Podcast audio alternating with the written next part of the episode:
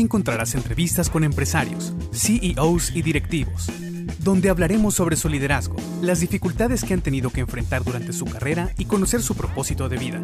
Todos los lunes un nuevo episodio. Comenzamos. Hola, bienvenidos al noveno episodio de la historia del CEO podcast. Mi nombre es Jonathan Sotelo, main host de este espacio donde conversamos con empresarios y directivos sobre cómo ejercen su liderazgo en su empresa y en su propia vida.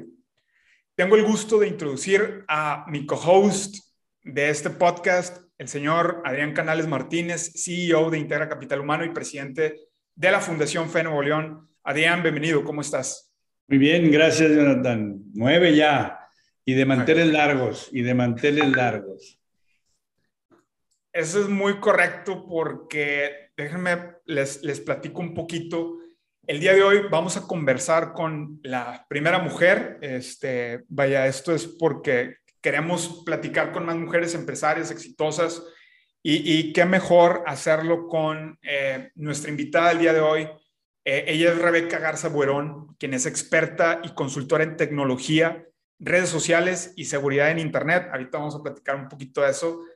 Eh, Rebeca es creadora de un programa efectivo para brindar protección a niños y padres de familia con el objetivo de prevenir el daño causado por el acoso cibernético, la pornografía y el suicidio en adolescentes. Eventualmente se convirtió en un hacker ético para conocer mejor Internet y ayudar a los niños y adolescentes a tener el coraje de hablar con alguien cuando están siendo intimidados o se encuentran en peligro conferencista, panelista y editorialista de contenido en importantes foros para padres de familia y, sus hijos sobre el entorno de la realidad virtual. Ella es emprendedora de corazón, eh, sus negocios están relacionados obviamente con la tecnología, entre ellos pues la asesoría y la elaboración de páginas web, comercios electrónicos, podcasts y redes sociales. Actualmente es CEO y creadora de Eunoya, eh, es un instituto educativo cuyo objetivo es construir un espacio para que sus estudiantes crezcan, aprendan y se desarrollen, eh, desarrollen su creatividad, perdón, mediante la salud emocional, el emprendimiento y la ciberseguridad. Rebeca, bienvenida, ¿cómo estás? Muy, muchas gracias por la invitación, Jonathan y Adrián. De verdad, qué, qué honor ser la primera mujer en su podcast. Muchas, muchas gracias. Al contrario, pues el honor es para nosotros, la verdad, de que estar eh, platicando contigo. Y bueno, pues para comenzar nuestra charla, eh, entrar en, materia, eh, me llama mucho la atención, digo, sé que sobre todo en la, en la, en la época actual, pues obviamente el tema de la tecnología sigue avanzando, sigue tomando nuevos, este, nuevos rumbos, está dominando cada vez más toda esta parte tecnológica. Pero cuéntanos un poco sobre cómo es que llegas al mundo de la tecnología eh, a, crear un, a crear un instituto educativo, ¿no? Podría sonar tal vez para alguien un poquito, tal vez diferente, pero ¿cómo, cómo es este caminar? ¿Cómo llegaste acá? Ok, empiezo con la tecnología ya pues casi 20 años y también pues como que es raro, ¿no? Que todo el mundo me dice, pero siendo, porque tendemos mucho que pensamos que la tecnología es para hombres, pero pues no, también es para mujeres. Y en aquel entonces yo soy muy inquieta, o sea, yo siempre he sido como, quiero saber algo y me a, me va a llamar la atención, me voy a meter hasta la cocina, como dicen, ¿no? Y en aquel entonces, hace 20 años, yo me dedicaba, me encanta la música y me, me, me dedicaba a hacer home videos y la computadora muy lenta, así que la persona que se la llevaba tardaba tanto en, regresármela que agarré un libro y empecé a sistemas, aprende sistemas en 24 horas, según el libro. Y pues realmente fue un libro que en 24 horas me hizo una persona que le entendió a los sistemas. Tuve que deshacer una computadora como para pasar el examen y, y hacer, hacer esta computadora de nuevo. En ese momento me di cuenta que lo fácil de hacer una computadora, hice tres para ya poder tener más este, trabajo a la vez y que fuera más efectivo esto. De ahí me vino este, la idea de, de pues, ofrecer a más, a más empresas, etc. Luego ya pues nacen mis hijos y, crecen, todavía pequeños, de 8 años, y viene un problema que, vivimos en casa del cyberbullying. El cyberbullying es, era conocido, yo ni conocía la palabra, pero era como el bullying, y yo decía, bueno, no sé ni qué es bullying ni cyberbullying, pero es un problema fuerte que cuando vives un bullying no lo vive nada más tu hijo, tu hija o, tú como persona, lo vive toda la familia. Y pues se me apareció un libro que decía Aprende a hackear. La palabra hacker se me hizo rara y yo dije, bueno, pues, ¿qué es hackear? Ya ves, ahí estoy de que decía de, me interesaba, me gustó mucho los colores que traía el libro. Cuando lo abro, dice, aprende a hackear en el mundo cibernético. Y dije, no, pues esto está súper interesante porque va a ser como meterte, ¿no? Y conocer de adentro cómo se conectaban estas computadoras, eh, por qué existía, todavía no existía ni el, ni el Google, estábamos con el Wikipedia y empezaba el e-commerce a, a, sonar, pero sí teníamos el, el ICQ y, nos, y, y conectábamos mucho con estas personas y iniciaba también Facebook, estaba, muy, todo muy nuevo, pero me interesaba saber cómo se comunicaban los aparatos. Y en efectivo, pues me, me hice hacker. ¿Cómo me hice hacker? Empecé a meterme a los sistemas de, de Internet, a los modems, a los routers, y emprender a, a, tener todo este conocimiento me permitía meterme, por ejemplo, iba a los restaurantes, no me gustaba la música, yo me metía y la cambiaba, y nadie sabía qué estaba pasando. Entonces era algo divertido Okay. yo tengo un poder acá de, poder entrar a, a las cosas. buenísimo. Los demás. Y todo esta, este conocimiento me, me, pues me empieza a dar un poder, ¿no? De repente empezaban a hablarme amigos de que, oye, le quiero hacer una broma a, a, mi amigo, a mi amiga y todo. Y obviamente empecé a ser un hacker travieso de, no, no, malo, porque nunca he sido un hacker malo. Hay tres tipos de hackers, sombrero negro, sombrero blanco y sombrero gris. El sombrero negro es el que conocemos ahorita que nos están robando eh, la identidad y nos están hackeando por WhatsApp y por Instagram y por Facebook, que te roba y hay un cibersecuestro, donde te piden dinero para regresarte tu, tu, información. El hacker gris, ese se va a mover dependiendo de cuánto le vas a pagar y a su conveniencia. Si le convienes, va a trabajar contigo y si no, no él trabaja para bien o para mal.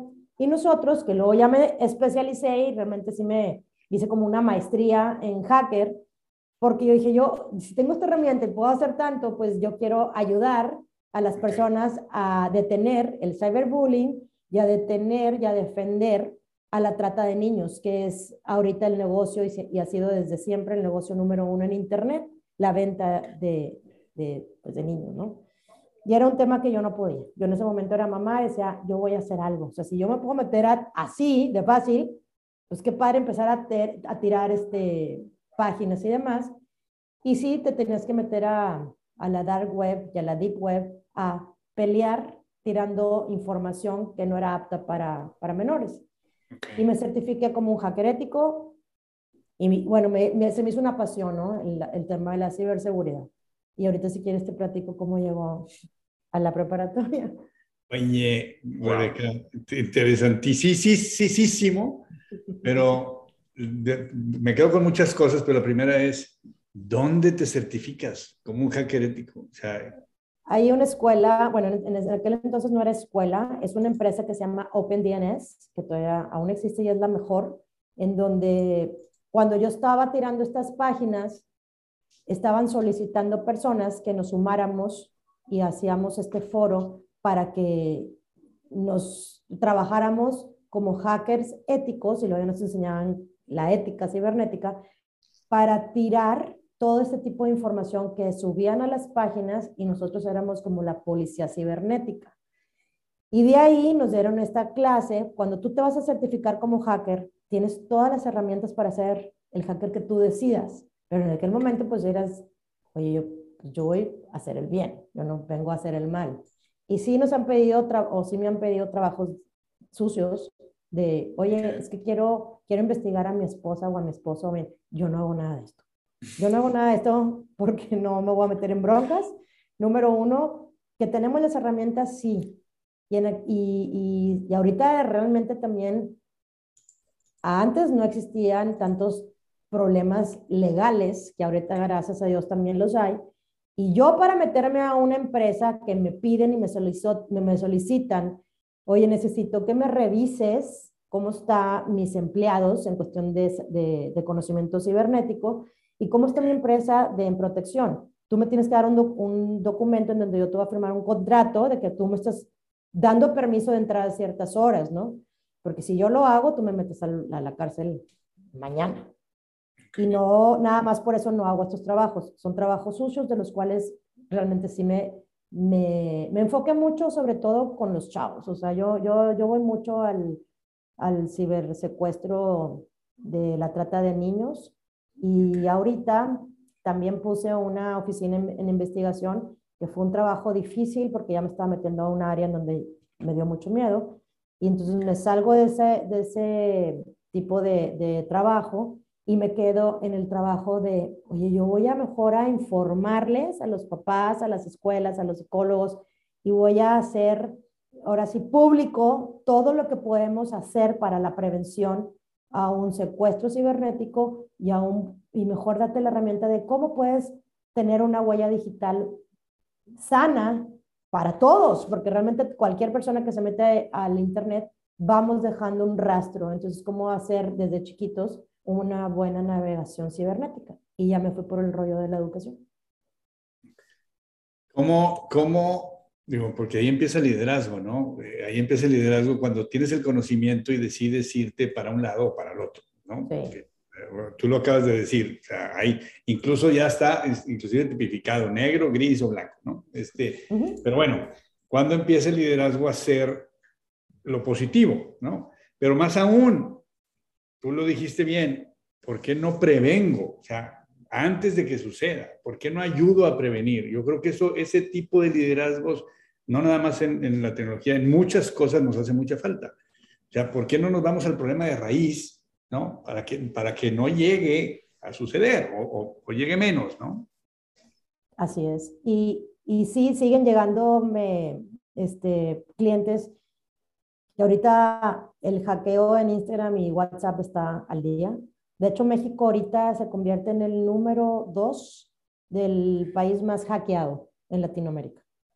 ¿Por qué? Porque pues no queremos informarnos, tal vez, no sé. La cosa es que me dicen, es que ayer una chava este, que trabaja, es un influencer, me decía, es que yo trabajo de esto y yo necesito saber quién, quién me robó y, quién, y si quieren ir a buscar no la solución, sino la, la, víctima, ¿no? De que quiero ir con todo y lo voy a matar y lo voy a meter a la cárcel. Y dije, déjate de pelear y vamos a solucionar cómo recuperar tu cuenta. Que de hecho fue algo que, no, que casi no lo hago, pero ahorita está muy difícil el recuperar las cuentas a personas. Ahorita una empresa es más fácil recuperar las cuentas, pero una persona, aunque seas influencer, bloguero, lo que sea, y los eh, seguidores que tengas, y ahorita está tan saturadas estas plataformas que le dije, vamos a negociar. Vamos a negociar tu secuestro. Y me dice, ¿cómo? Yo, o sea, no quiero dar dinero y demás. Le digo, sí, entonces ya nos sentamos a... Ahora me he convertido como negociadora de, de, de cuentas. Y depende también, porque depende también quién te, quién te secuestró. Hay, hay hackers muy fuertes que no hay manera pero depende del lenguaje que usan, es cuando te das cuenta que sí se puede llegar a algo. Y sí, en menos de, de 12 horas recuperamos la cuenta, le salió barato. Oye, ¿y cómo, cómo enseñar? O sea, lo, lo, dices y me tienes a mí en la, en la orillita del señor. O sea, está padrísimo el tema, ¿no? Pero, pero, ¿cómo sí hacer o cómo lograr, o lo que estás haciendo hoy en tu preparatoria, que la gente se interese, ¿no? Uno, para que no les pase y dos, para luego ser ellos ese tipo de liderazgo que tú, pues, que tú llevas, ¿no? Sí, ¿cómo, cómo enseñar? Y buena pregunta esta. Uno, que me encanta porque vienen muchos hombres a, hablarme y decirme, es que quiero que me enseñes y lo captan bien, pero quiero que mi esposa sepa quiero que mi hija sepa. Y empezar por el pensar, que les dije por eso en un principio, la tecnología es para hombres y para mujeres. No tiene género. Y no porque eres mujer, no vas a batallar más, porque vienen muchas mamás también a querer que les enseñe a, a, a que usen su computadora, a que les dé los pros y los contras, a que les dé la información de cómo estar segura o seguro y cómo guiar a tu hijo o a tu hija a un buen, una buena navegación. Entonces les digo, es que me dicen, es que no sé, y, estoy toda complicada y siento que me voy a frustrar, y ya, vienen friqueadas y vienen estresadas a algo que piensan que va a ser complicado. Y les digo, a ver, salte de, las, de, de, la puerta en la que entraste y vamos a entrar primero con otra actitud, con una actitud de, yo voy a salir aquí con todo, con el conocimiento de, entonces vamos a meter un chip que no tenemos, número uno, y entrar a tomar esta información, que no es difícil, es muy sencilla. Y así como yo les digo, le vas a dar un carro a tu hijo, que le, vas a meter a clases de manejo, le vas a enseñar que hay que ponerse cinturón, que no tomes y maneja. Entonces, ¿cómo vas a hallar a tu hijo en el día a día, en lo que nosotros nos han ido nuestros papás y nuestros abuelos enseñando? Desgraciadamente ahorita no había nadie que te enseñara a usar la tecnología. Ahorita sí habemos personas que te podemos guiar y es muy sencillo. Le digo, no te voy a meter ni a hablar de terabytes, ni de gigabytes, ni de, ni de RAMs, ni de mod, ni, ni nada. O sea, no nos vamos a meter en un, en un lenguaje tecnológico que te va a asustar. Lo que sí te voy a decir es que antes de comprar una computadora y antes de entregarle un teléfono celular a tu hijo o a tu hija, que tú sepas que ellos están listos para utilizar esta tecnología. Hablarles de, así como existen los riesgos en el mundo real, son los mismos riesgos que vamos a, ver en el mundo cibernético. No podemos separar unos de otros. Si yo tengo valores en mi casa y tengo educación y tengo guía, es la misma que vas a utilizar en el mundo cibernético. ¿Por qué les digo, si vas a permitir que tu hijo, tu hija, o no hablarles, y esto, y esto lo hago mucho, de, y digo, ¿a poco le vas a decir a tu hija, hijita, si llegas al antro, tú quítate la blusa y tómate la foto, no pasa nada? Le dices, te cuidas y vas a llegar a tiempo y por favor no tomes. Y les damos toda una cátedra de conocimiento. Le digo, ya acá en el internet, ¿por qué no le hablas de, ese, de esa regla? Hay una cámara, hay alguien atrás y tú sí sabes qué puede pasar cuando mandan una fotografía. Esa fotografía la puede tener alguien y la pueden compartir en un segundo a millones de personas. Y el daño que hay atrás de una fotografía. Entonces les digo, es más que todo hablarles de la ética cibernética, que la conocemos, pero pensamos que es diferente en el mundo cibernético. Es conocer los riesgos, es conocer ahorita también qué está pasando en el mundo cibernético y la manera en la que funciona de, en rápido. Es, es una herramienta muy, muy, muy fuerte, muy potente y que no conocemos. Y como les entiendo, si no tienes una guía o una educación en esto, ¿cómo vas a guiar a tus hijos. De esta manera, cuando empiezo a hablarles así, les empiezan a caer los 20 de que, pues claro, nunca pensé, o sea, nunca pensé que, que hablar, sobre todo les digo, ¿por qué si hablas de, del problema que está viviendo con la amiguita, con el grupo, con lo que siempre pues, se platica? ¿Y por qué no empezamos a hacer comunicación en casa o en el restaurante o en el carro? Oye, mijita, ¿tú sabes los riesgos que hay en TikTok? Tú sabes cuáles son los riesgos de subir una fotografía. Tú sabes los riesgos de hablar con un, cómo, cómo identificar un pedófilo. Y empiezas a comunicar y empiezas a hablar de tecnología, que no lo hacemos porque no estamos acostumbrados. Y, eso, y son pequeños cambios que puedo hacer yo en mi día a día, que van a, la mamá, papá y, y, el hijo o la hija van a empezar a empaparse de este tipo de, de temas. Y entre todos van a empezar a, a conocer más. Mira, digo, no sé si estemos por donde vamos a estar, Jonathan nos debe guiar, pero, pero el, cuando hablo contigo y tú tienes una, una como termina siendo un poco profesora, ¿no? Enseñando. Porque, oye, no, porque aquí nos tienes a los dos así. pero me voy tantito más atrás de eso. Yo creo que en la parte de, de, nos falta mucho platicar de los problemas, ¿no? Este, creo, creo que, hemos sido, nuestra generación ha sido unos padres consentidores, que no nos gusta pelearnos con nuestros hijos y entonces no les decimos o les decimos poco, ¿no? Y, y si les decimos poco de algunas cosas o somos permisivos, pues imagínate tecnología que no sabemos, porque a nosotros nos tocó todo ese cambio que no sabemos. Hoy creo que, que entienden más rápido ellos ese lenguaje que nosotros, al menos en mi persona pero no hablamos ni siquiera de las otras cosas, ¿no? O sea, no, no hablamos, y ahorita lo dijiste, somos una generación miedosa, papás este, muy permisivos y muy eh, eh, educados, muy obedientes con nuestros padres. Y somos la generación X, por eso nos llaman la generación X, porque somos tan X que no actuamos y no hacemos y no hablamos.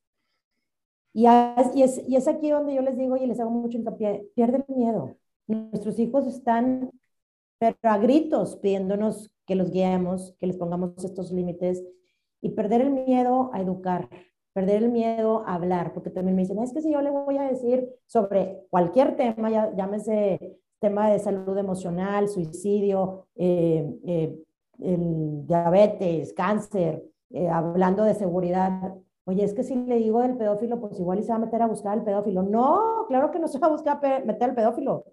Y eso es lo que tenemos que hacer ahorita mucho, es hablar, hablar de estos problemas que no lo hacemos. Y es, es lo primero que yo empiezo en, en, en mis talleres. Vamos a hablar de lo que ya conocemos para implementarlo en el otro mundo cibernético. Me encanta lo, lo, que comentas porque creo que, como tú mencionaste hace un momento, creo que el, el, el abordar el tema de la tecnología, eh, de la, de la ciberseguridad, a final de cuentas, y, y, ahorita lo mencionaste, emulas la parte de, de la vida cotidiana, de la vida diaria, con el mundo virtual. Ahorita decías, es prácticamente lo mismo. Eh, está creo que por eso Mark Zuckerberg habla tanto y, empuja tanto el nuevo producto del metaverso, ¿no? Porque dice, a final de cuentas hay un mundo real que se desarrolla al mismo tiempo que el virtual y tenemos que emular precisamente nuestros cuidados, este, nuestras conductas, nuestras actitudes en, ambos, en, ambos sentidos, porque a final de cuentas la tecnología ya es cada vez más parte de nuestra vida diaria, o sea, ya la, la utilizamos para, para ir ya no vamos al súper, ya el súper viene a nosotros, ¿no? Ya cada quien tiene un chofer privado, como lo es, como lo es Uber. Y al final de cuentas estos temas son, son importantísimos precisamente para saber cómo integrar. Si en la parte psicológica nos cuesta integrar partes que de pronto negamos, cómo integrar también lo exterior o, o lo que viene de afuera, que es la tecnología, y emularlo de manera muy humana. Se me hace súper interesante. Ahora bien, cuando lo emulas en la parte de formación de jóvenes, que eso se me hace súper interesante, que me imagino que por ahí va todo este tema del desarrollo de, del instituto educativo, este, ¿cómo, cómo, cómo, lo, ¿cómo has visto esa integración de parte de los jóvenes o, cómo es que, que, se integra esta parte tecnológica en tu propuesta de valor? Sí, mira, yo creo que yo desde que estaba en, en la escuela este, lo que me enseñaban se me hacía súper aburrido, se me hacía que, que ya me, dormía y en aquel entonces se hablaba también de que, pues no, no, no, se hablaba de un déficit de atención, allá nos decían, este, es, es, es bien burra o es bien floja y nos, y nos sacaban del salón por burros o flojos, pero pues no era burra ni floja, era simplemente desinterés de lo que me estabas hablando porque okay hablando de que soy una persona muy inquieta, yo decía, ¿por qué no me enseñan el futuro? ¿Por qué no me enseñan algo que realmente valga la pena? A lo mejor adentro de mí, pues sí, hay una persona muy inquieta, muy, este, siempre quiero saber más y, y, y, entender más. Y en ese momento, pues ya yo pasé mi secundaria, mi preparatoria, todo hecho, yo hice una preparatoria abierta porque yo ya estaba hasta la madre de verdad de la escuela. Mis papás les costó porque no se usaba la preparatoria abierta. Y, sí, hice una prepa abierta y luego ya hice mi carrera. Yo terminé 17 años, carrera, carrera de prepa, y me puse a trabajar pues a los 17. ¿Y qué, qué pasó? Que yo creo este, ciegamente que, y fielmente que la escuela está ahí en la calle. Yo aprendí muchísimo y muchas cosas, esa fue mi experiencia, pero nunca pensé poner una escuela, pues es lo que yo no quería tener, ¿no? Ni, ni nada con la educación.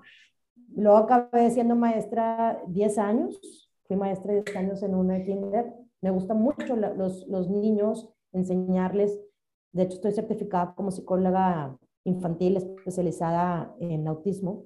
¿Por qué en autismo? Porque en ese momento tenía un alumno que era autista y quería entenderlo. Yo siempre quiero entender todo y, y, y ver cómo puedo solucionar, o sea, ayudar, ¿no? Pues Cuando ya soy mamá, tengo dos hijos y uno de ellos músico, los dos son músicos, pero el primero llega a la, a la preparatoria y, y, me topo con este tipo de situaciones que yo me había reflejada y que, y que ya en este momento pues ya no era un burro, era, ni era un flojo, era una persona con déficit de atención y era catalogado como el más bajo del salón porque no hacía las cosas y, y una cosa que decía, pues déficit de atención yo creo que todos tenemos de alguna manera, no estoy diciendo que no existe, pero yo voy a tener déficit de atención cuando algo no me interesa.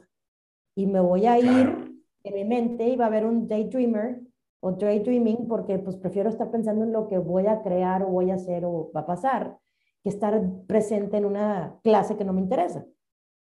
Cuando yo lo veo externado en mi hijo, pero me afectó de una manera, no te puedo explicar cómo, y yo salí, o sea, tristemente de esta plática con, con la maestra y le dije, cómo me lo, o cómo lo humillaron y cómo humillan a muchos jóvenes de, de no perteneces porque no te sabes la tabla o la matemáticas o no eres bueno para los números. Okay. dije, ¿sabes qué?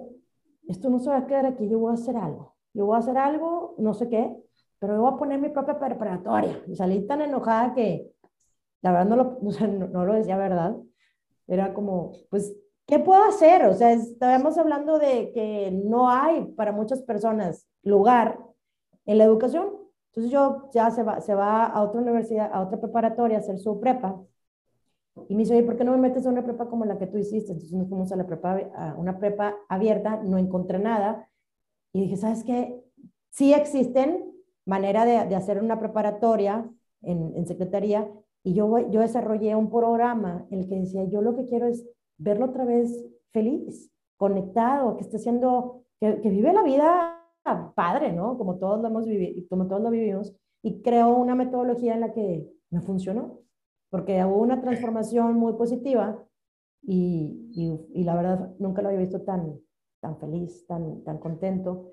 Le fue súper bien en, la, en las clases y ya terminamos. Y de ahí yo dije, ¿sabes qué? Estaría padre poner este, este sistema pero jamás me imaginé que me iban a decir que no. Me decían, no, hombre, hay un, son un montón de requisitos para poder poner una preparatoria o una secundaria o una escuela, muchos. Y nadie creía en mi programa porque decía, es que vamos a meter salud emocional y salud mental y vamos a darles a los chavos las herramientas para la vida. Y decían, no, pues esta está loca, ¿verdad? Pues pasaron los años, tengo otro hijo que donde iba a llegar a preparatoria, se viene la pandemia, antes de la pandemia también quiero comentar y recalcar que uno de mis hijos sufrió fuerte un problema de salud emocional, del cual yo sí pensé que no lo sacaba adelante. Y cómo las cosas también te empiezan a llegar a tu vida, ¿no? Te empiezan a llegar las herramientas para que tú digas, pues ahora hay que, ahora hay que, antes era la ciberseguridad, ahora es la salud emocional y mental, que en ese momento yo no sabía, y pues ¿qué haces? agarrar podcast, libros, información y empaparte de ese tema que yo desconocía y que me, y me asustaba porque yo no tenía en ese momento ni el control, ni la herramienta, ni la facilidad de entrar como un mundo cibernético a tratar de arreglar. Aquí era yo no podía entrar a la mente de mi hijo y decir, a ver, vamos a moverle los, los fusiles y, y, vamos a ayudarle, ¿no?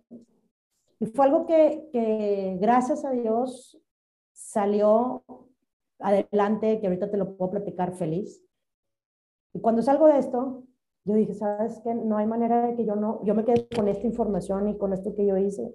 Yo quiero ayudar a tantos jóvenes, a tantas familias que a lo mejor pueden estar pasando por esto. No se lo deseo a nadie, pero si ya tengo otra herramienta, pues voy a volver a insistir de nuevo que me den oportunidad de poner esta preparatoria. Ya ahorita estamos en una pandemia en donde la salud emocional subía al por mayor, ¿no? Y que cada vez eran más personas que estaban perdiendo la vida, más jóvenes en suicidio, más familias preocupadas. Y dije, pues, ¿qué podemos hacer? ¿Qué podemos hacer?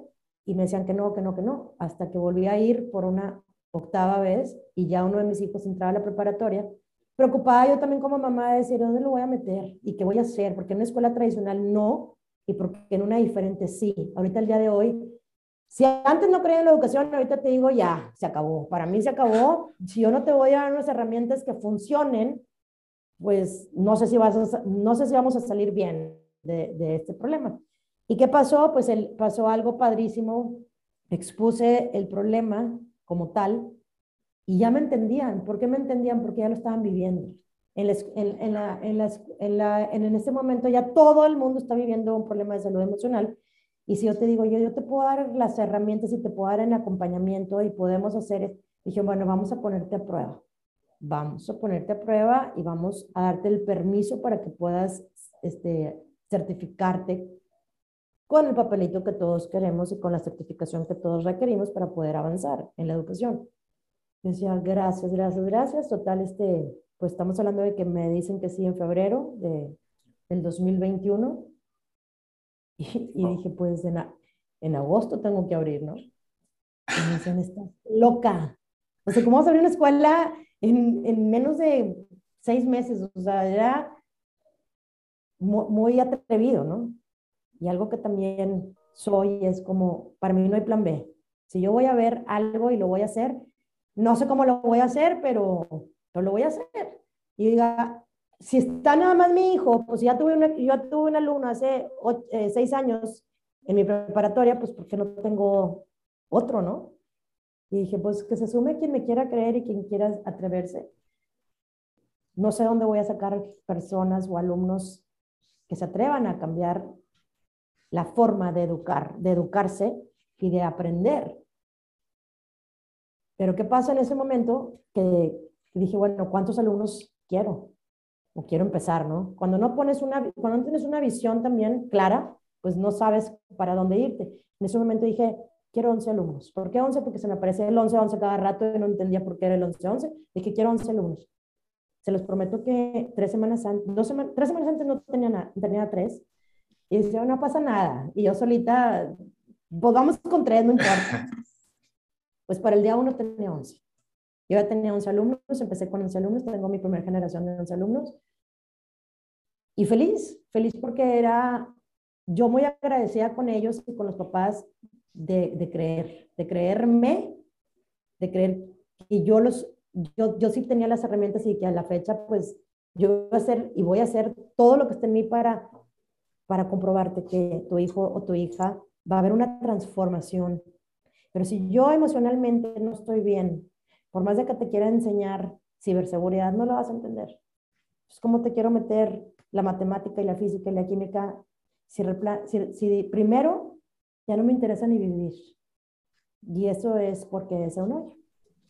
Y Rebeca, el no es, fíjate, no es tan diferente eh, el, emprendimiento que tú haces de un emprendimiento tradicional o, común, vamos a decirlo así, cuando, oye, yo, yo como empresario me encuentro una necesidad o vivo una pena, una situación y digo, esto puede ser negocio y lo hago negocio, ¿no? o sea, no se venden suficientes plumas negras, ¿no? En, en Monterrey, por poner un nombre. Déjame hago plumas negras, ¿no? ¿Y, quién serán mis clientes de plumas negras? Bueno, pues los que tienen plumas azules. O sea, eh, al final de cuentas, lo que, lo que, pasa es que sí traes un tema de educación que, no, que, hoy hemos visto que es más negocio, pero antes no era negocio. Eran los lasallistas, eran los maristas, o sea, eran los, los, los, los eh, ¿cómo se dice? La, la, la, religión la que enseñaba, ¿no? El máter, etcétera.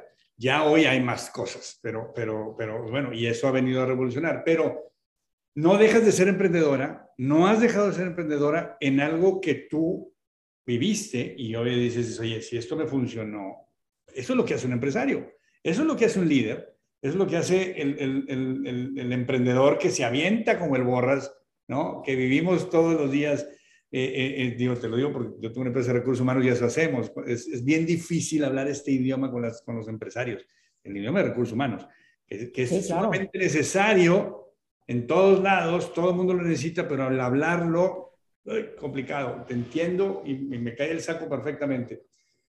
Cuando, y más me cae el saco cuando dices, cuando la persona no está bien. O sea, cuando, híjole, perdón lo que acabo de decir, cuando la persona eh, no es que no esté bien, eh, la persona tiene una dificultad, la persona eh, pues tiene una discapacidad o, como se le puede llamar, que no está viviendo, no está tranquila.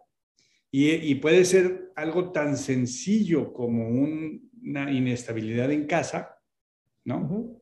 Como una inestabilidad propia o una inestabilidad en la sociedad, bullying, maltrato, violencia, you name it, ¿no? Y es trabajar con, con eso. Me gusta mucho que tú trabajas desde la raíz. Eso es lo que más me gusta a mí de lo que, de lo que escucho, ¿no?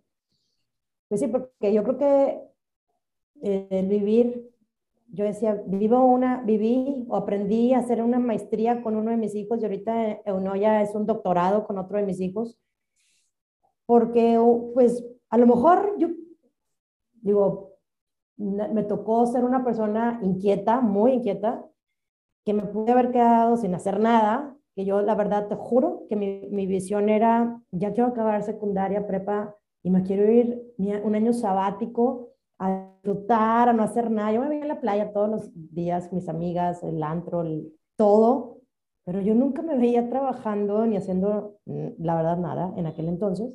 Ya cuando me meto a trabajar, te casas y cuando te casas, pues dices, bueno, bruto, pues ya tienes alguien que te, que te va a mantener o que te va a ayudar o que te va a hacer una pareja vas a ser mamá, te vas a ir con tus amigas al cafecito y al viajecito y todo. Pues yo, yo, yo créanme, que siempre estaba conectada y, y me veía ahí, pero pues la vida no me ha puesto ahí nunca, me ha puesto muchas lecciones que digo, bueno, gracias a, a, a lo mejor a que soy tan inquieta y me gusta, me gusta mucho también ver y ayudar a las personas. ¿Y por qué lo agarramos de raíz? Porque si yo no agarro de raíz y hago una pausa cuando mi hijo estaba en esta situación tan vulnerable de aventar todo y decirme, mamá, literal, ya no puedo más. Estaba a dos meses de cumplir su sueño, que se haga realidad, y decirme, no hay manera que yo siga adelante con esto. Ya no puedo más. Y, y cuando tú vas a cumplir un sueño, es al revés. Estás de que del nervio no comes, feliz, cantando, brincando, todo. Y a mí se me estaba pagando mi hijo. A algo que le iba ya a días de hacerse realidad un sueño, su sueño. Y ahí es cuando dice, ¿sabes qué? Se vale volver a empezar. Se vale volver a empezar, a aprender, a caminar, a qué hacemos. Y eso es lo que yo les digo mucho a los papás y a los empresarios que nos toca estar en una generación X tradicional por el pensamiento y por por lo que nosotros como crecimos, que eso es mi mayor reto los papás, de que a lo mejor pudieran pensar, oye, este chava, pues, y me pueden googlear, no estoy loca, ni, ni, ni, ni, hago las cosas al y se va. Este, soy una persona que, que me compro, muy comprometida, muy atrevida, y si yo te dije algo, yo no sé cómo lo voy a hacer, pero te lo voy a cumplir. Y eso es lo que yo les comento ahorita mucho. Tu hijo o tu hija, o los jóvenes ahorita que me llegan, todos, de alguna manera, aparte de la pandemia, se encargó de desconectarnos mentalmente, hablando. Estamos desconectados porque estamos viviendo atrás de pantallas. Y, y si tu emoción, emocionalmente, estás mal o poquito mal, no hay manera de que algo vaya a funcionar. No hay manera de que una maestra, si no le entiendo, no habla de esto, pueda conectar contigo. Hoy estamos conectando, porque uno no estamos viendo las caras, porque también los alumnos ahorita estudian con pantallas apagadas, entonces no sabes si los están viendo o no. Y cuando llegan a la preparatoria, lo primero que tenemos que hacer es, como sé que vienes desconectado, todos estamos desconectados, hay que hacer ejercicios cerebrales para poder conectar esos cables, que sí tenemos cables en el cerebro. Y luego aparte brindarte herramientas para poder decir, ahora no estoy bien, pero vamos a empezar a hacer, como les digo ahorita, hace ratito que daba una, una plática, agradecer. Es mágico. Y está comprobado ahorita en Harvard, el, la semana pasada hicieron un estudio donde simplemente levantarte y agradecer cinco, diez cosas en tu día, hay una transformación química.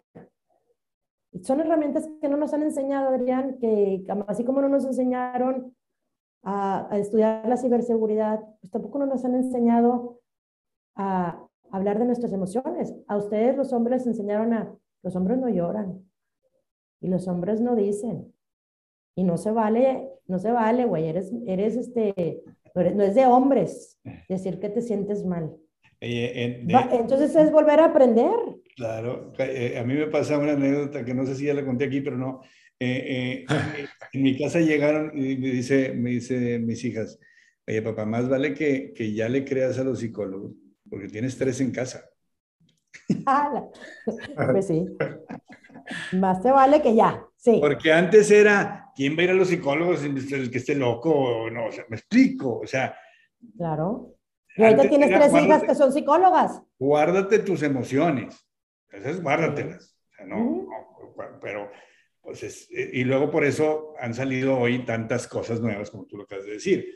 O sea, no, no es que esté mal, es que no me interesa lo que me estás diciendo. O sea, no, para mí no me llena lo que me estás diciendo. Y ahí me tengo que fletear al profesor, ¿no? Este, 50 minutos este, de X o Y tema que porque el, alguien más dijo que ese era el plan de estudios. Y aparte también lo que, lo que yo sí he visto en muchas escuelas es qué te están enseñando. Literalmente, así yo, yo me peleaba mucho con los maestros y les, me decían, es que tu hijo no se sabe la, la verdad, yo soy pésima para las matemáticas, nunca las he usado, nunca las he necesitado, gracias a Dios. Más ahorita que con la tecnología de Google y Alexa me ayudan mucho. Y, y digo, no quiero decir que nos sirvan, para muchos no nos sirven. ¿Por qué? Porque no, no les entendemos o no se nos complica. Habemos una cantidad de humanos que no todos somos físicos químicos, otros somos artistas, otros somos más creativos. Ahorita vienen los Asperger, están, los, los niños también con mucho autismo, pero no, yo a veces les digo, ¿y será autismo? ¿Y será Asperger? ¿O será que no les entendemos? Porque ya traen otro chip que sí también existe. Cuando tú te empiezas a comunicar con tu hijo, con tu hija, con un lenguaje diferente, vas a conectar. Y, y, esa es la manera en la que digo, todos somos diferentes, no puede ser la educación nada más para un tipo de persona. Y es ahí cuando, porque yo le decía en la escuela en la que iban mis hijos, decía el director, ¿por qué no puedes hacer tres tipos de, de sistema de estudio? No, porque nosotros aquí, ellos son más matemáticos y más, más físicos y se vale. Digo, por eso hay otras escuelas que te enseñan diferente, ¿verdad? No, y además eh, eh, tú te casas con un modelo educativo, eh, vaya, ellos claro. menos se casan con un modelo educativo, que eso es lo que es lo tradicional, y para moverlo, porque normalmente eso también nos pasa a la sociedad, nos casamos con algo y, no lo revisamos cada X tiempo para poderlo mejorar, ¿no? Así está. Y algo de lo que a mí me choca, que me pasa mucho, y espero que no me pase tanto con las empresas, es, es que así tenemos 25 años haciendo. ¿Por qué se hace? Pues cámbialo. Porque pues es que eso quiere decir, eso definitivamente no, no te dice nada positivo. Pues no, porque, oye, imagínate, tenemos, es que ya tenemos, así tenemos 25 años funcionando y te ha funcionado. Pues por eso siguen como están. No, no todas, o sea, no estoy diciendo que si no, si no te está funcionando, pues de cámbialo. Sí, pero, pero es bien difícil ganarle al ganador. O sea, al, que le ha ido muy bien, ¿no? Y hablando de colegios que tienen 4.000 alumnos con un modelo educativo, pues trata de moverlo, pues es, es como con los bancos, o sea, a un banco, a esos bancos grandes, por no decir nombres, no se van a mover de su modelo si siguen ganando esas cantidades de dinero. Claro. ¿Para qué le muevo? Pero eso es bien interesante porque a final de cuentas es, creo que ahorita ya muchos, o sea, bueno, no muchos, pero algunos bancos se comienzan a mover. O sea, e, e, para entender, digo, el, caso está, por ejemplo, de BBVA. O sea, que, empiezan a, cambiarse de su sistema eh, tradicional a un sistema eh, mucho más centrado en la tecnología. Más milenario. Entonces, ¿cuándo te mueves? Cuando empiezas a sentir tal vez que ya te empiezan a, a, si sigues ganando la carrera cuando te empiezan a alcanzar un poquito tal vez. Y, algo que también que quería mencionar, digo, eso es, como, como lo, percibo, y algo que también quería mencionar de lo que estabas hablando, que se me hace súper interesante, es lo de las inteligencias múltiples. Creo que la, propuesta está muy innovadora, porque a final de cuentas creo, creo que es un, un profesor de, de Harvard, que es Howard Gardner, que habla acerca de las inteligencias múltiples, o sea, que una persona tiene inteligencia intrapersonal, otra interpersonal, otra eh, meramente cognitiva, este, intelectual, y a final de cuentas es lo que ha sido desarrollando este, en uno y eso, como, como tú dijiste, lo voy a decir tal vez muy campechanón, pero como a cada quien darle este, o, proveerle de las suficientes herramientas que a él o que a ella le, le favorezcan y le, le pues sí, le, ella utilice mejor, ¿no? Por ejemplo. Claro, y aquí lo que hacemos es esto, cuando ven las entrevistas, me gusta mucho que venga él joven o la chava que va a entrar, porque pasa mucho que viene y, y, se vale también, vienen los papás asustados porque su hijo no es normal. Y yo como les digo, ¿y qué es normal? Pues normal, me dice el típico, o sea, normal, ¿por qué no puede ser normal? Y le digo, pues defíneme normal, porque yo me considero una persona normal, pero no soy normal, tal vez para ti, ¿no? Entonces vienes a un lugar donde no es normal, ¿o cómo? Y entonces ahí los empiezo a enfrentar a una situación de que, pues, porque tú sí, tú, porque si tú vas a ser normal y yo no, ¿no? Yo soy normal. Y, desde ahí empezamos porque me dice, bueno, que vaya a, lugar, a una preparatoria que, que, todos conocemos, ¿no? O dos. Y le digo, ¿y eso es normal o eso es lo que conocemos? Eso es tradicional. Aquí lo que hacemos es, ¿qué te gusta? ¿Qué haces? Eh, ¿Cómo te ves?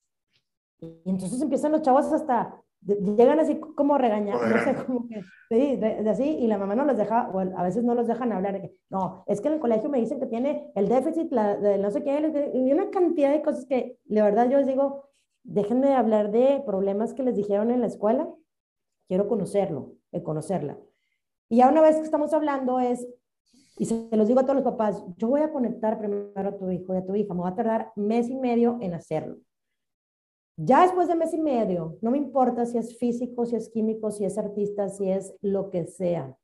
Cuando yo conecto y está comprobado, cualquier persona, no me importa, yo tengo alumnos ahorita que, y, y lo vi, lo he visto mucho, donde el chavo eh, o la, la, alumna está dibujando, mientras que el maestro, bueno, aquí es que no, aquí no hay ni siquiera hay maestros, son, son personas especializadas en su tema que vienen apasionados a enseñar y a platicar. Y aquí lo que hace la, el joven empieza a dibujar.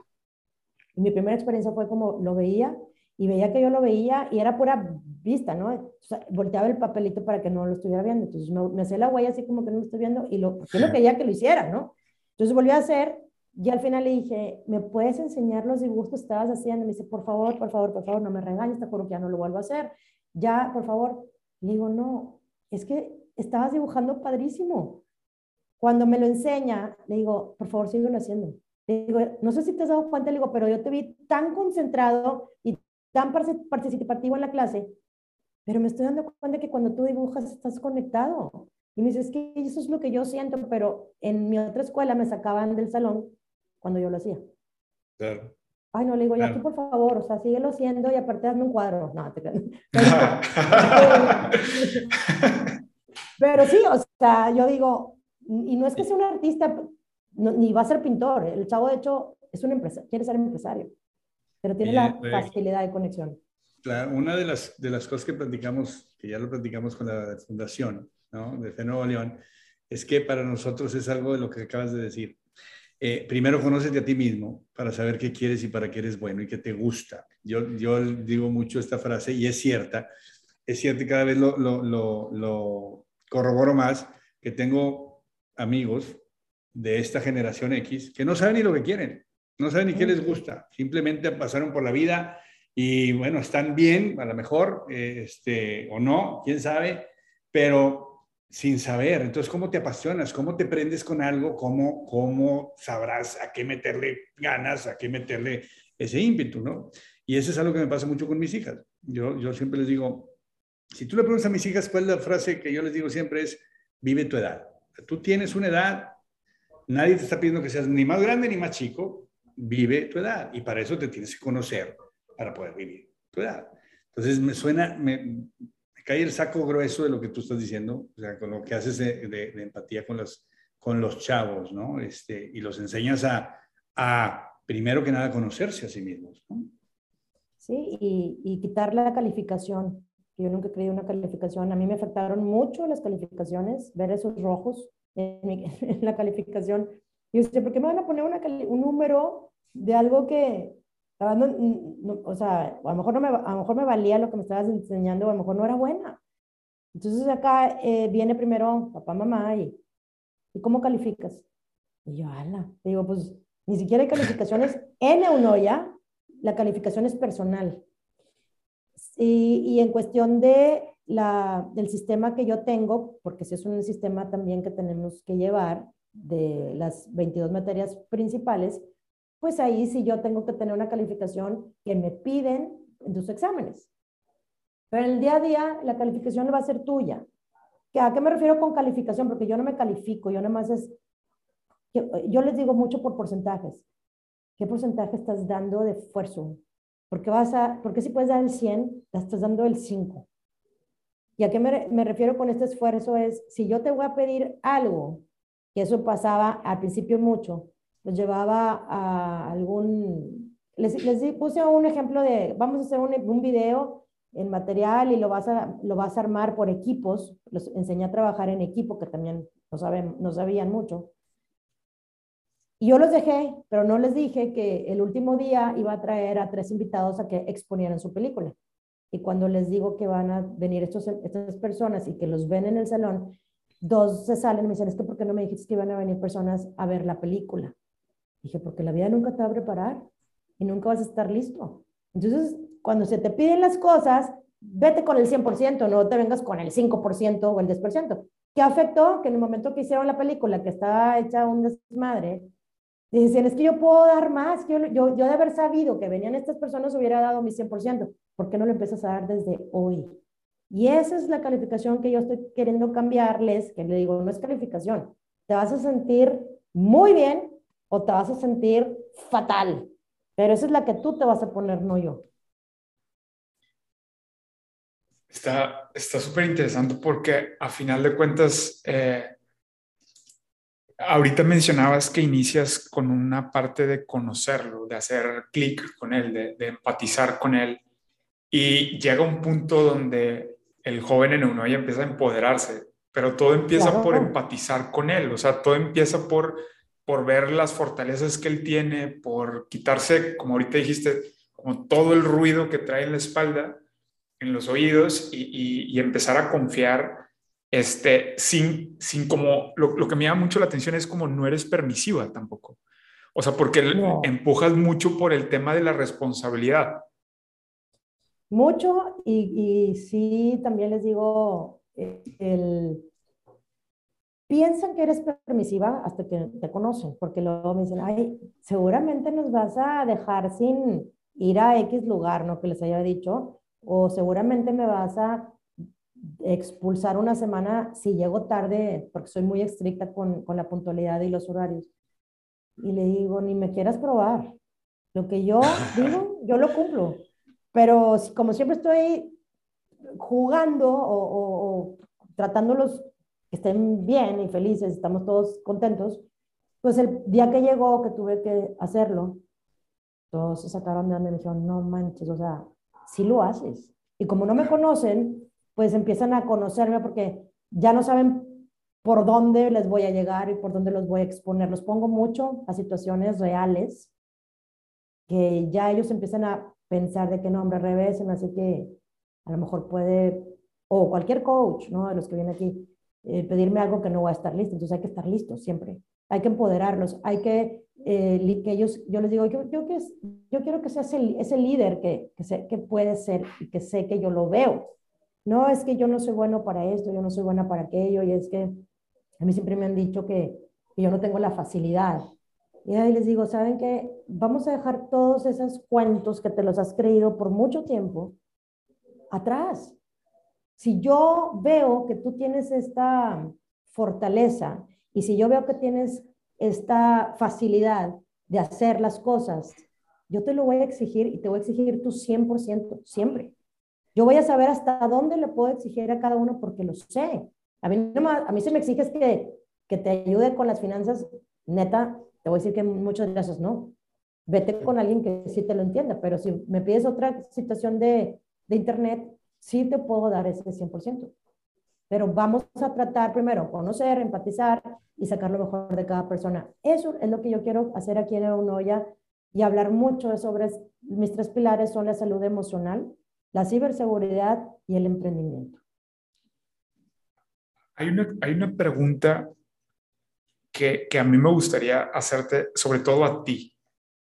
Es, ¿en qué, vaya, tomando en cuenta, lo voy a dividir, vamos a decirlo en dos. O sea, ¿qué raíz, ahorita hablabas de las raíces y, y sobre todo hablabas de tus tres pilares, ¿cuál es la principal raíz de la crisis, vamos a decirlo de alguna manera, de salud emocional en el joven? No sé si se vincula o no, no lo sé. Y en dónde, vamos a decir, uno hablando del área de oportunidad, y en dónde o, qué elemento cuál es el motivador para que un joven construya su proyecto de vida. Entonces, como, eh, ¿cuál es la raíz, consideras tú, eh, que sea la raíz del problema de salud emocional?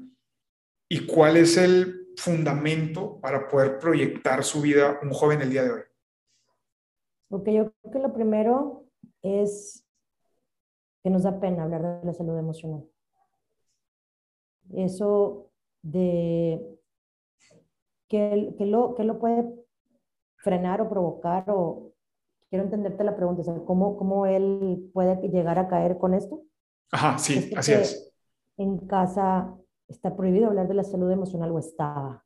Es un miedo. La salud emocional nos, han enseñado a nosotros como generación X de nuevo, el que tiene problemas de salud mental, yo, por eso no es mental, porque es emocional, que, que, te, que te afecta mentalmente y te afecta, o sea, si hay una emoción, te va a afectar tu cerebro. Si le, si le ponemos un nombre más bonito de salud emocional, porque eso, eso es lo que me enferma, no soy loco, no soy loca, y juzgamos mucho a la gente con este problema. Pensamos que no hay solución.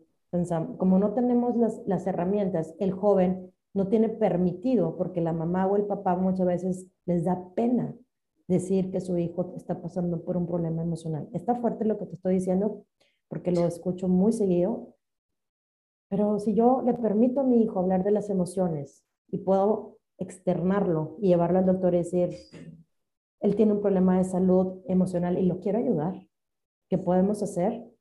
Cambia todo. A yo querer tener a mi hijo y yo me la paso sin hacer nada o frustrada o asustada, porque es muy fuerte tener una, un hijo o una hija con este problema. Háblalo. Si yo lo hablo, mi hijo lo va a poder hablar y lo va a poder externar. Ese es el primer problema.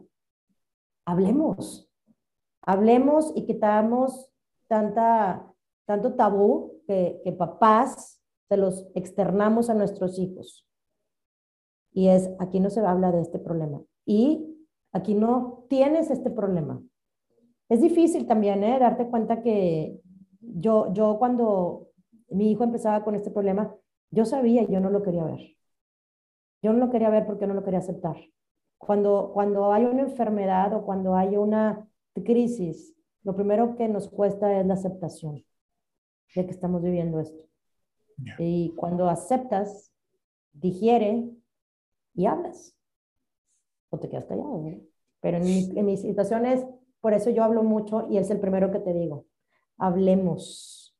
Aquí se vale. Aquí llegan y, Rebe, me siento súper triste, que no sé. Y se siente triste, y vamos con el abrazo y el apapacho, ¿qué pasó? Y no me tienes que contar. A lo mejor tuviste una bronca con papá y mamá ahorita en la mañana, o a lo mejor, y me dicen, es que no tenía ganas de levantarme, con eso me dices todo. Bueno, vamos a, a darte herramientas de cómo hacer para que transformar la emoción. Y luego ya vamos, vamos a pasar con tu coach o con, hay, tantas eh, clases que, debemos, que, les damos ahorita aquí por lo mismo para que ellos tengan las herramientas de, oye, no estoy triste, pero yo sé que lo que me aprendí en esta clase me va a funcionar. Y la proyección es esta. Cuando tú hablas, cuando tú transformas, ellos se empiezan a ver en la proyección de vida de, pues ya empiezo a poderme ver como esa persona que yo me creo capaz, porque sé que soy capaz, pero hay muchas cosas que yo pensé que no iba a poder lograrlo. Entonces vamos como quitando, como la cebolla, ¿no? Te vas quitando pedazos para llegar a la raíz de quién eres tú. Y ahora sí, órale, tú puedes. Y vamos con todo. Wow. Pues eh, está brutísimo. La verdad es que muchas gracias este, por, la, por la respuesta, me encantó. Y para, para ir cerrando el, el, el, el episodio, digo, nos gustaría seguir charlando de varios temas este, de tecnología, emprendimiento. Este, deberíamos haber una, segunda parte de este episodio. Pero en la, en la parte conclusiva le hacemos dos preguntas eh, a nuestros invitados. Normalmente está vinculado con nuestro presente y nuestro futuro. Este, hasta el momento, una de la, la primera pregunta es, hasta el momento, ¿cuál ha sido el mayor triunfo de Rebeca que has conseguido? ¿Y por qué es triunfo? Porque a final de cuentas nos has hablado de, bastantes cosas que has hecho en tu vida. Y, la segunda es, si el día de hoy fuese, llegase un, un, doctor y te dijera, es que eh, te quedan 365 días de vida, ¿a qué dedicarías tu tiempo o qué harías si fuera el último año de tu vida? Ok, la primera, este, te la contesto, ¿cuál es el mayor triunfo en mi vida? Haber podido ayudar a mi hijo hasta se me hace un en la garganta, pero es mi mejor y mi mayor triunfo en mi vida.